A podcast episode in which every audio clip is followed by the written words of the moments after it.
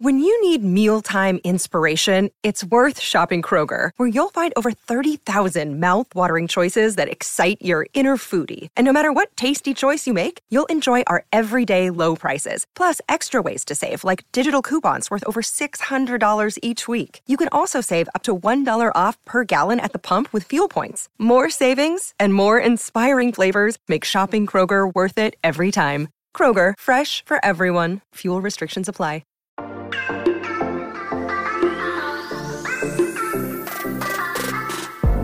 Hola, muy buenas a todos y sean bienvenidos aquí a tu podcast Charlas iOS. Así es muchachos, un nuevo sábado, un nuevo episodio aquí para que nos reunamos a charlar de lo que nos gusta, de la tecnología y de Apple.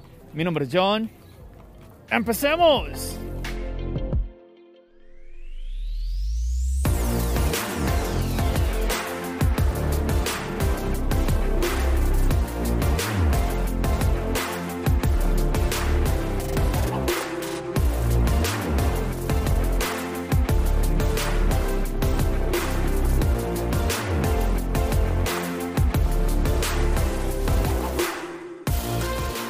Bueno, y quizás más de uno haya podido notar que estoy en el exterior. Sí, hoy no estoy grabando este episodio desde casa. Hoy me encuentro en algún lugar de la ciudad de Nueva York. Y bueno, ustedes se preguntarán, John, ¿y por qué? ¿Por qué estás grabando en el exterior? ¿Por qué no estás grabando desde casa, donde puedes controlar el audio y todo? Y sí, me vine por aquí a grabar. Bueno, en realidad es que acabo, hace un par de horitas, acabo de salir de una de las Apple Store. Y déjenme les cuento rápidamente, es que estaba recogiendo nada más y nada menos que los nuevos AirTags. Así es muchachos, pues tuve la oportunidad de escoger una Apple Store nueva, totalmente diferente, bueno, nueva para mí, porque no voy a tener la oportunidad de conocerla. Y esta se llama la Apple Store Upper East Side. Y bueno, ya tengo conmigo mi AirTag. Ordené un AirTag y también un paquete del D4. Este lo ordené con el grabado en láser que pues Apple te ofrece de manera gratuita, que está muy interesante. Y yo pienso que con las AirTags, con este dispositivo vale muchísimo la pena más que con cualquier otro. Pero para el día de hoy ordené una sola AirTag porque si tú le pones el grabado láser, pues se demoraría muchísimo más. Y pues quería tener el, un AirTag lo más pronto posible para comentarles a ustedes, chicos, aquí en el podcast, también en el canal de YouTube. Y bueno, eso fue lo que hice. Estuve grabando un video tipo vlog donde pues les mostraba un poquito de la Apple Store de allí y bueno, todo lo que me sucedió. También entonces vine al Central Park porque bueno, esta Apple Store queda súper cerquita al Central Park. Y de verdad que pues una oportunidad muy bonita de visitar el parque y sobre todo ahora en primavera. Esta ciudad cambia muchísimo en cada estación. Eso es algo que tiene. Y pues ya en el parque pues continué ya grabando el video haciendo el unboxing como mis primeras impresiones sobre el dispositivo también adquirí unos accesorios para mostrarles en el canal, así que ahí la invitación para que usted visite el canal de charlas iOS y no se pierda de esos videos que vienen referente a los AirTags.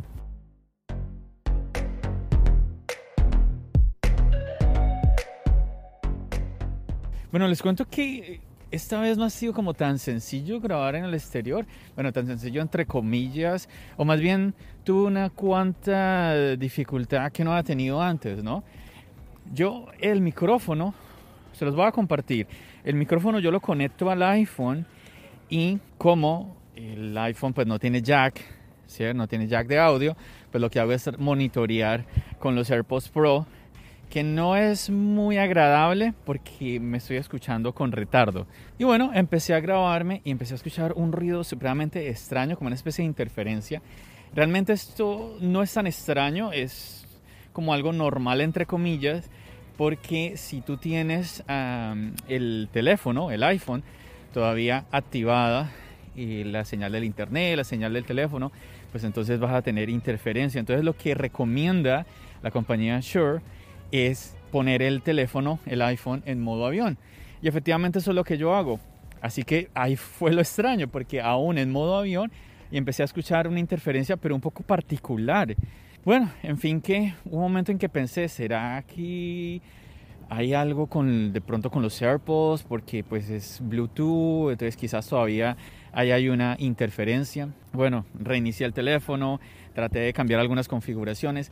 Al final, como me vine con el iPad Pro, pues entonces lo que hice fue conectar el micrófono al iPad y pues tratar de grabar en el iPad y eso es lo que estoy haciendo en este momento. Realmente cuando las veces, que no han sido muchas tampoco, las veces que he grabado en el exterior lo he hecho con el iPhone.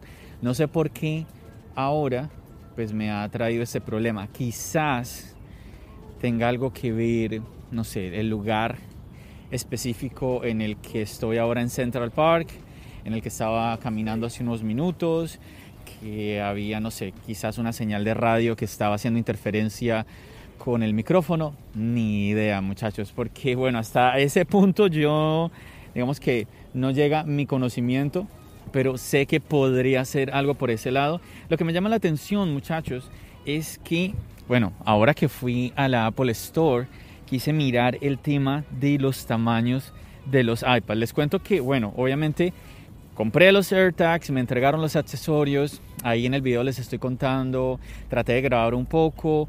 Ah, bueno, ahí les voy a contar un poquito lo que me pasó en esta Apple Store.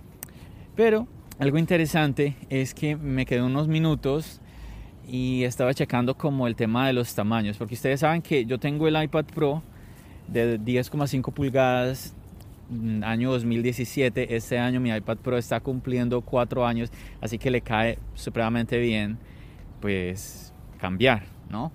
Y bueno, siempre pensé, me voy a ir ahora por el de 11 pulgadas. Definitivamente que me parece un tamaño supremamente cómodo. Pero, oh mi sorpresa, bueno, me imagino que no solamente para mí, también para muchos de ustedes, que el iPad Pro de 12,9 pulgadas, este iPad Pro es el único que trae la tecnología de la pantalla de Liquid Retina HDR Display. Bueno muchachos, les cuento que me tocó, me tocó parar un momentico porque estaba monitoreando también con los AirPods Pro, pero no, esta latencia, no sé, esta vez me pareció muy molesta y como tengo conmigo y los audífonos normales de cable, y pues este iPad si tiene jack de audio, pues entonces ahorita ya estoy con eh, los audífonos normales. Entonces nada, sigamos hablando sobre esto. Y entonces esto me ha llevado a pensar, ¿no? El tema de que será que vale la pena irnos por el iPad Pro de 12,9 pulgadas. Tenemos más tamaño, pero obviamente eso, eso sería menos portabilidad, sería un poco, quizás un poco, sí, no, un poco más de peso, pero quizás eso no sea tan relevante. El punto está es que pues son 300 dólares más, tenemos esta nueva tecnología de pantalla y ahí es donde está la pregunta. ¿Valdría la pena irnos a ese exceso quizás de, de tamaño?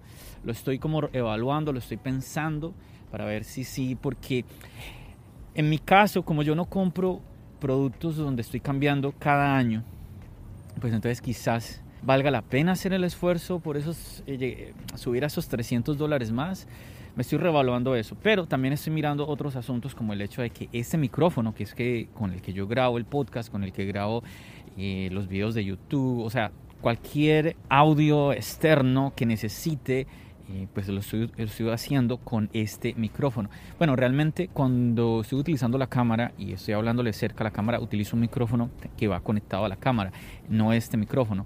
Entonces, es ahí el tema. ¿Cómo ya no podría utilizar este micrófono? Entonces, mm, ahí es otro inconveniente que tendría. Oye, es que definitivamente... bueno, en fin que muchachos, eh, la idea es tratar uno de poder hacer las cosas. Yo dije, bueno, voy a... Estoy acá afuera, tengo unas horas, voy a ver si eh, por lo menos, no sé, grabar la primera parte del podcast, algo. Y eso es lo que estoy haciendo en este momento. No lo pude hacer en el iPhone como tenía el iPad, pues bueno, ahí está. Si no hubiera tenido el iPad conmigo, pues yo pues no hubiera grabado nada, me hubiera esperado a estar en casa y todo esto.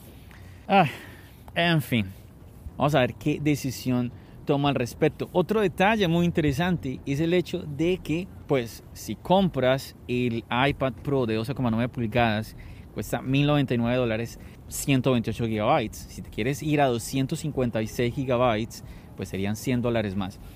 Yo recomiendo es esa capacidad, sobre todo pues si editas videos, si, haces cosas en el iPad, como es el caso mío, yo recomiendo esa, esa capacidad. Quizás alguno diría, no, vámonos a 512, pero no, hay un detalle muy interesante chicos, y es que ahora con esta tecnología Thunderbolt en los puertos USB-C, pues vamos a poder trabajar pues con transferencia de archivos de una manera mucho más conveniente. Por ejemplo, es el caso de LumaFusion. Bueno, aunque la verdad les tengo un detallito acá. A ver, sucede lo siguiente. Yo edito con la aplicación LumaFusion y para yo editar yo necesito pasar todos los archivos a mi iPad. Entonces estoy constantemente usando la memoria del iPad, sacando, metiendo videos, sacando, metiendo videos.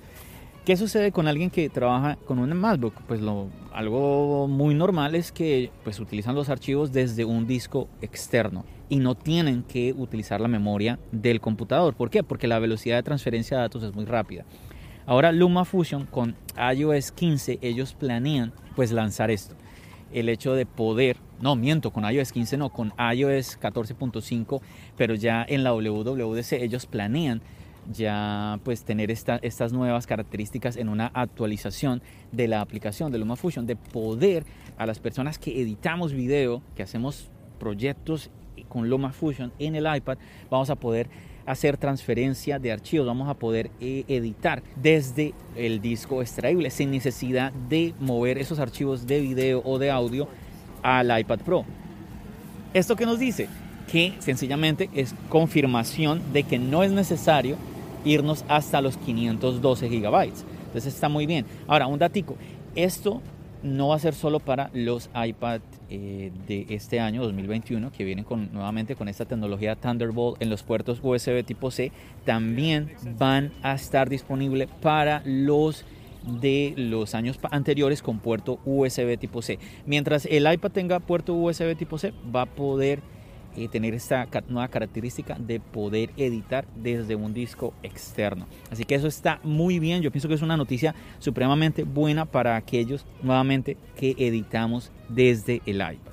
Y bueno muchachos, pues ya con esos 256 nos estamos yendo al precio de 1.199 dólares. Yo les hago una pregunta rápidamente. ¿Cuánto cuesta el iMac? Sí, sí, sí, sí, sí. 1.299 dólares. Entonces estamos hablando de que sin hablar de impuestos ni nada, así como vienen y así como vienen los dispositivos, el iPad Pro está a 100 dólares de diferencia. Ahora, si le quieres poner teclado al iPad Pro, pues olvídate. Ya se fue mucho más arriba del iMac. El iMac ya viene con teclado, viene con mouse, viene con todo. Entonces es ahí, es, eso es algo que te pone a ti a pensar. Y la pregunta no es si vale la pena comprar un iPad, porque para mí vale toda la pena tener un iPad. Yo soy usuario de iPad y me encanta el iPad. La pregunta sería es, ¿vale la pena comprar un iPad que cuesta más? O bueno, en el caso mío yo no me tendría que ir al teclado, porque yo no uso teclado en el iPad, yo utilizo el Apple Pencil. Pero claro, igual si le sumo el Apple Pencil ya se iría más arriba. ¿sí? Con el Apple Pencil estaría costando, el Apple Pencil ahorita está en 119 dólares más o menos. Entonces se nos iría a 1000 318 dólares. Entonces es algo que me pone a mí a pensar. Yo sé que obviamente más de uno dirá, John, es que es una pantalla diferente, vale mucho la pena esa, esa tecnología. Entonces en eso es lo que estoy, estoy revaluando qué voy a hacer en ese sentido. Y nuevamente, a ver si sí me merece dar esos 300 dólares de más simplemente por esta mm, pantalla, porque realmente es la única diferencia entre estos dos dispositivos, el tamaño y ahora pues esta nueva tecnología Liquid Retina HDR Display. Entonces vamos a ver qué sucede. Si usted lo tiene más claro que yo, le agradecería enormemente que pues me, me, escribiera, se comunicara conmigo, me diera su opinión, porque de verdad que yo no la tengo clara, yo estoy con muchas dudas y ya estamos en preventa, así que necesito tomar una decisión. Así que si me puede ayudar, si me puede orientar, le agradecería enormemente. No, y empezó a llover otra vez. Eso ha sido toda la tarde. He querido, inclusive ahora que estaba grabando el video, sobre las AirTags, pues estuvo así, que llovía, que no llovía. Cuando estuve en la tienda, en la Apple Store, me llovió. Chicos, yo creo que me va a tocar parar aquí la grabación porque sí, está lloviznando cada, cada vez como que un poquito más y más.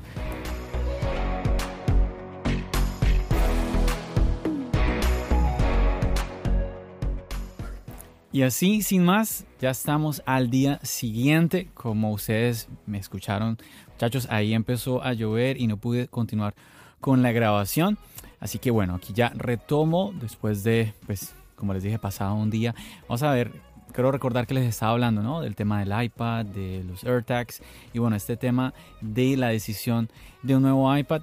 Eso es lo que tenemos al comprar los dispositivos de Apple, que afortunadamente son dispositivos que son longevos.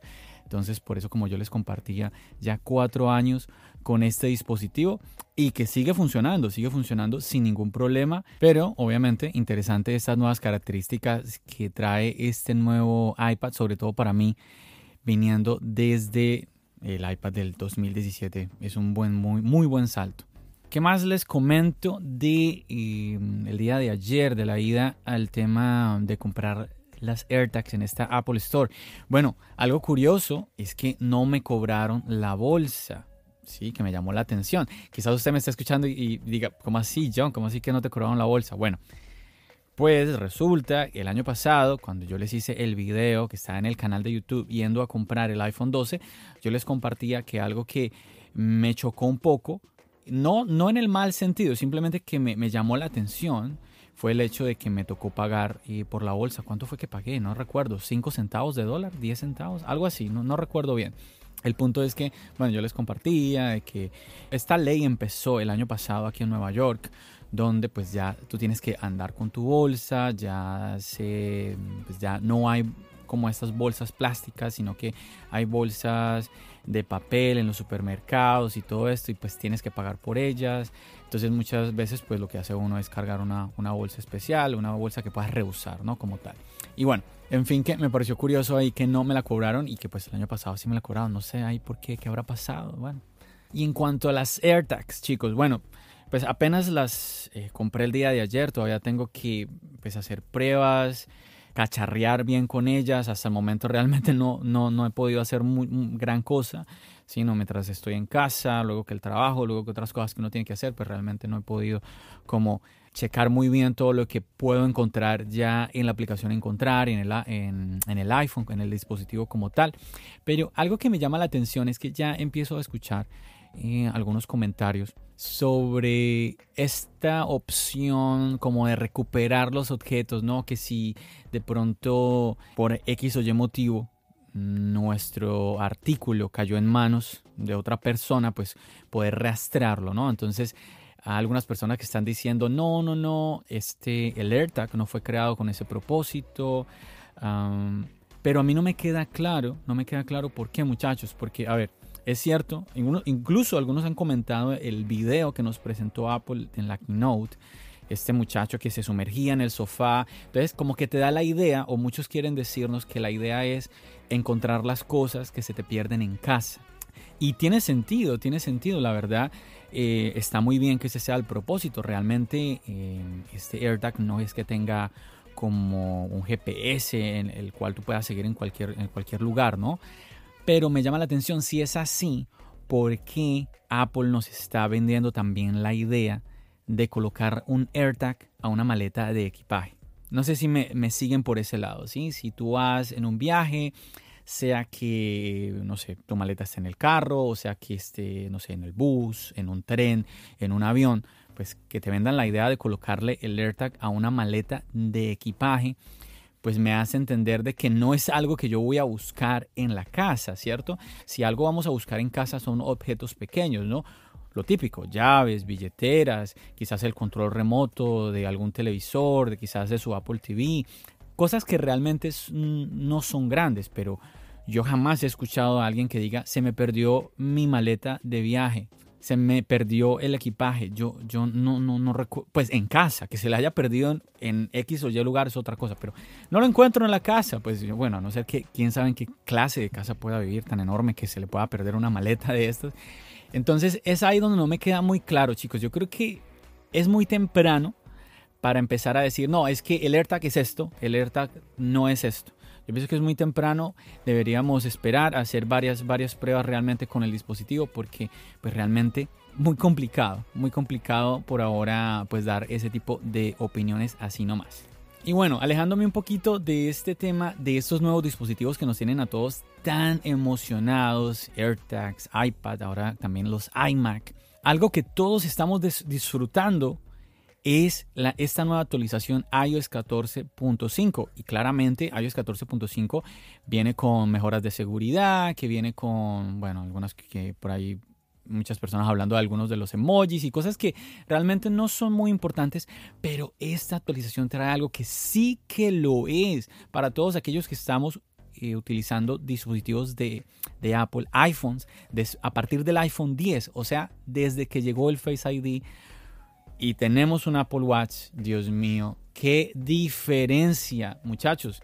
Todos, que, todos los que tenemos un iPhone que no tiene Touch ID, pues es incómodo salir a la calle y no tanto por el hecho de colocar la contraseña que ya, bueno, sí puede llegar a resultar molesto, sino también por el hecho de que te estén viendo, te pueda, alguien pueda ver que estás escribiendo ahí tu contraseña y pues, ¿sí me entiendes? O sea, ahí... Y otro detalle también que me llamó la atención, ahora que pensando en esto que les estoy comentando muchachos, es que ayer me di cuenta que pues no funciona para utilizar Apple Pay.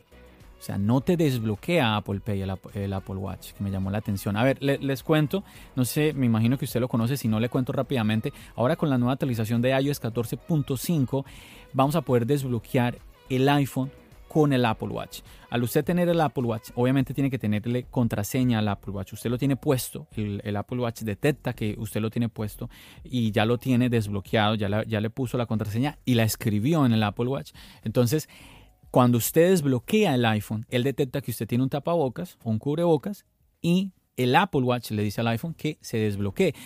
Muy parecido, la misma idea básicamente de lo que tenemos con el MacBook, ¿no? Que cuando después de prender el MacBook, siempre que prendemos el MacBook tenemos que colocar la contraseña, pero ya después, de ahí en adelante, cada vez que vayamos a utilizar el, el MacBook, se va a desbloquear es con el Apple Watch. Entonces, muy conveniente. la misma experiencia con el iPhone está supremamente bien. De verdad que, eh, de verdad que no, no, es, es increíble. Se, disfruta muchísimo este tema del ecosistema, como un dispositivo le pide ayuda al otro. Está genial, genial esto totalmente. Pero, como les decía, sí me llamó la atención eso, que no te desbloquea Apple Pay. Por ejemplo, ayer que fui a pagar el tren con mi iPhone, pues no lo pude hacer. Les recuerdo que pues, les comentaba yo, les compartía en el canal un video sobre pagar el tren aquí en Nueva York, el sistema de transporte público, incluso también el bus, que algunos que vieron el video me decían, John, pero el, bus no se puede. No, no, no. El transporte público como tal, yo explico en el video, que consiste no solamente en el tren, sino también, o bueno, aquí le decimos tren, pero es lo que tenemos como el concepto que tenemos en Latinoamérica de lo que es el metro. Entonces, lo que es el metro y el bus eh, lo podemos pagar directamente con el iPhone. Esto se llama el sistema OVNI aquí en Nueva York. Hay un video en el canal de YouTube, si ustedes lo quieren checar, ahí está en el canal para que pues vayan y se enteren de, cómo, de cómo es que funciona esto, ¿no? Y pues no lo pude utilizar en el día de ayer. Así que utilicé otra, otra característica muy chévere que tenemos nuevamente, el tema del ecosistema. Recordemos que el Apple Watch está conectado al iPhone pues lo que hice fue pagar con el Apple Watch. De esa manera, simplemente pues ya no tengo que colocar ese código, ya no tienes como el temor de que, bueno, ya mm, para desbloquear el iPhone no tengo que ponerle el código, nadie, no tengo que estar preocupado que alguien va a ver mi contraseña, pero además de eso, pues en el caso de Apple Pay, que ahí sí te va a pedir el iPhone el código, pues puedes pagar con el Apple Watch. De todas maneras, recordemos que si alguien llega a quitarte el Apple Watch, el Apple Watch automáticamente se bloquea, así que por ese lado vas a estar seguro, vas a estar tranquilo. Si eres prevenido, pues simplemente puedes activar una, una única tarjeta en, en, tu Apple Watch. No tienes que activar todas las tarjetas que tengas en tu iPhone, puedes activar una de ellas y listo, y con esa puedes pagar. Así que nada, definitivamente he disfrutado muchísimo el tema de este desbloqueo ahora con el iPhone, el tema de pues cómo se combina con el Apple Watch, ahora incluso con el tema del Apple Pay, todo esto. Esto está, pero genial, genial muchachos. Los invito a todos ustedes a que disfruten de esto, de verdad que ah, estas características llaman muchísimo la atención. Y qué tal chicos, que ahora con esto, pues quizás, a ver, no se, no se, me, va, no se me vaya a enfadar conmigo, pero qué tal si con esto ya nos despedimos de un posible Touch ID en el iPhone 2021. Porque realmente sí, si usted tiene Apple Watch, usted no necesita ya el Touch ID. Con esto que le, le, acabo de comentar para los pagos, para el desbloqueo, ahí está. Con el, con el Apple Watch no hay problema. Ahí está. Entonces me hace pensar, ¿para qué Touch ID? No lo sé, no lo sé, sé, lo hemos escuchado, de que hay muchas patentes, de que Apple, pero inclusive esas patentes del Touch ID y la pantalla la venimos escuchando desde antes de la pandemia. Entonces, mm, quién sabe, quién sabe.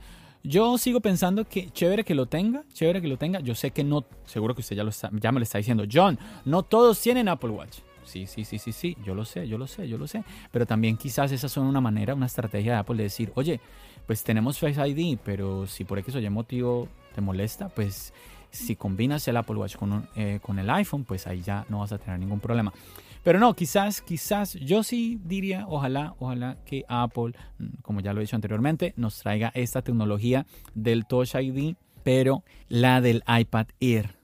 De esa manera, pues me parece que está súperamente sencillo para Apple hacerla. Entonces, ojalá que sea por ese lado. Definitivamente que me viene a mi mente y voy a, voy a eh, invocar las palabras de mi amigo Fermín del podcast Desmontando la Manzana, que él hace referencia a esto, de que cuando tú tienes un dispositivo, el solo dispositivo por sí solo, el, solo dispositivo de Apple, tiene muchísimo valor, pero cuando lo combinas con otro, al pensar en el ecosistema, le das muchísimo más valor a ambos dispositivos. Entonces ahí está, pues los hechos son palabras, eso es una muestra real del día a día de lo que nuevamente mi amigo Fermín del podcast Desmontando la Manzana pues compartía eh, en, uno de los podcasts que estuve con el Team Charlas Ayos. Ahí lo tuve a él ahí compartiendo con nosotros.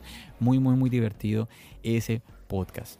Otro detalle que les podría comentar que me pareció interesante esta semana, chicos, me imagino que quizás más de uno ya vieron este comercial de Microsoft eh, haciendo referencia, dos adolescentes hablando, ¿no? Y haciendo referencia sobre de cómo era posible de que una MacBook no tuviera pantalla táctil, ¿sí? Cuando era algo muy normal, eh, pues, en las computadoras, en las laptops de Microsoft, ¿no? Entonces, interesante, me llamó, me llamó la atención, me llama muchísimo la atención realmente este tema de las, de las pantallas.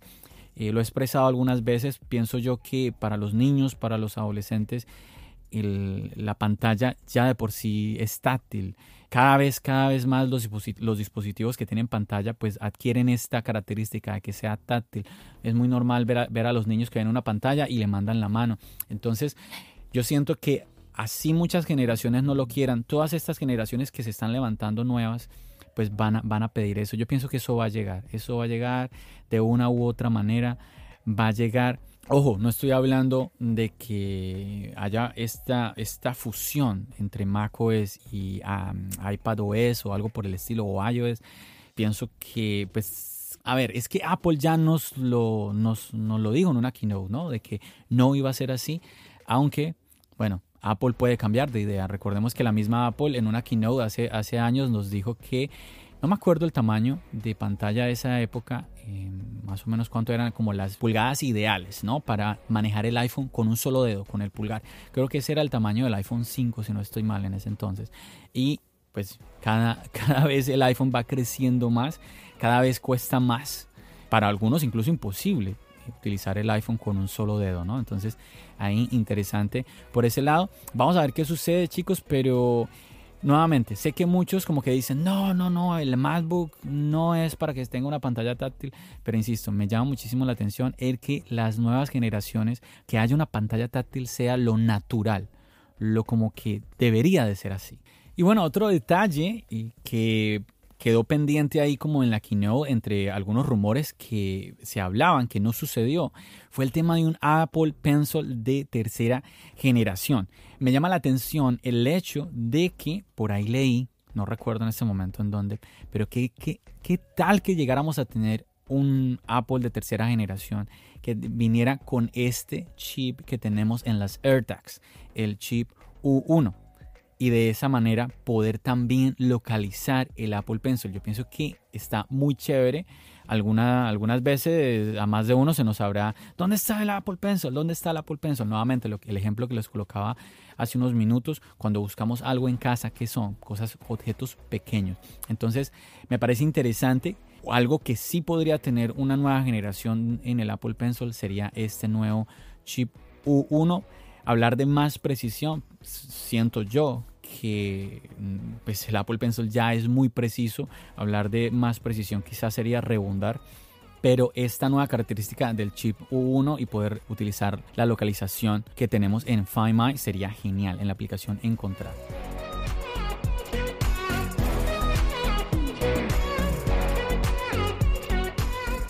Y bueno chicos, ya antes de despedirme, algo les voy a dejar simplemente con algo que está, está corriendo ahorita en el internet y es el tema de las baterías de los AirTags.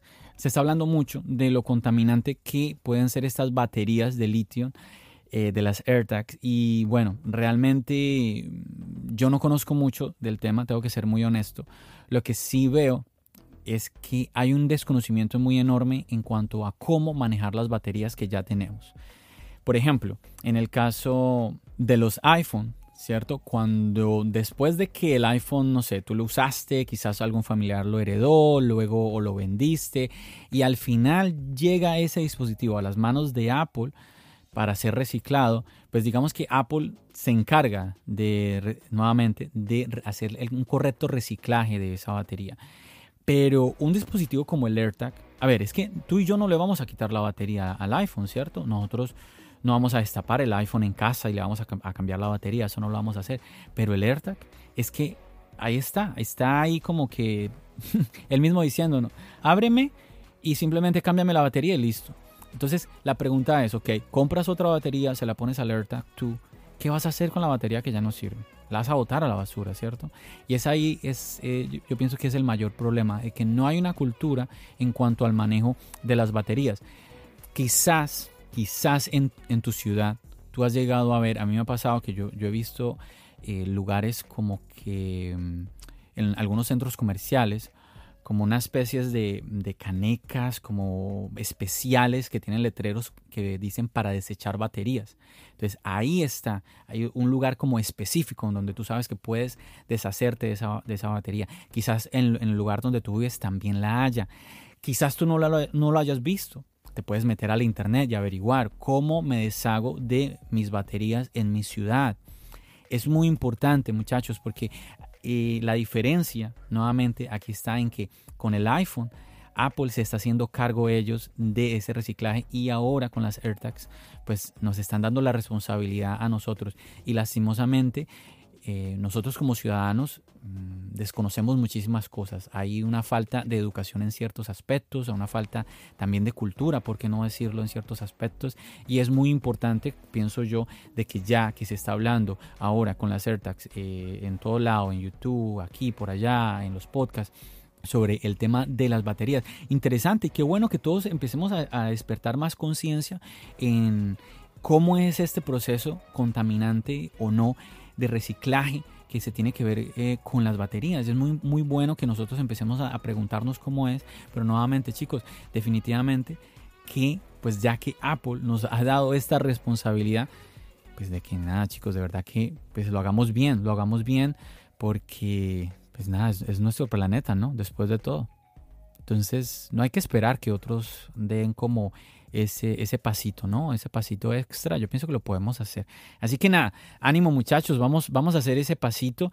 Eh, sería interesante que Apple eh, se hubiera encargado de ellos, si hubiera puesto, no sé, una batería eh, que, se, que se hubiera cargado de manera, no sé, por inducción, todo esto. Esto inclusive de esto nos hablaba en el envío pasado de Instagram. Recuerden que siempre estamos ahí invitándolos a los envíos de los lunes 9 de la noche hora de Nueva York. Ahí Braulio del canal Apple Forever nos estuvo comentando de eso, del tema de lo inconveniente de tener esa batería, lo inconveniente por ese lado, ¿no? De que hubiera sido mejor poder recargarla de otra manera, porque los hay, hay otros dispositivos localizadores como los AirTags que se pueden cargar de esa manera pero en el caso de los AirTags nuevamente pues es simplemente esta batería eh, de toda la vida, ¿no? Tipo monedita, es la CR2032 si mal no recuerdo, entonces es cierto, él también nos comentaba quizás para una segunda generación de los AirTags llegue de esa manera, sí, también. Pero bueno, tenemos que hablar del presente y el presente es que tú y yo tenemos la responsabilidad de hacer un uso adecuado de estas baterías. Por ahí escuchaba a alguien comentar de que algo muy bueno sería usar pilas recargables. Bueno, ahí está ese datico también. Pero bueno, chicos, nada, nuevamente, ánimo a que seamos conscientes, a que seamos un poquito más ah, responsables como ciudadanos, ¿no? Nada, ánimo en eso.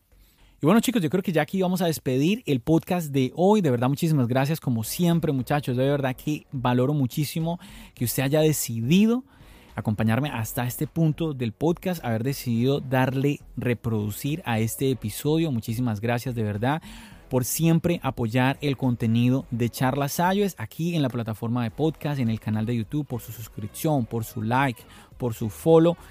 Muchísimas gracias, chicos. Bueno, así que nada, me despido de todos ustedes. Ya saben, nos seguimos escuchando aquí en el podcast, nos seguimos viendo en el canal de YouTube. Recuerden, mi nombre es John. Bendiciones.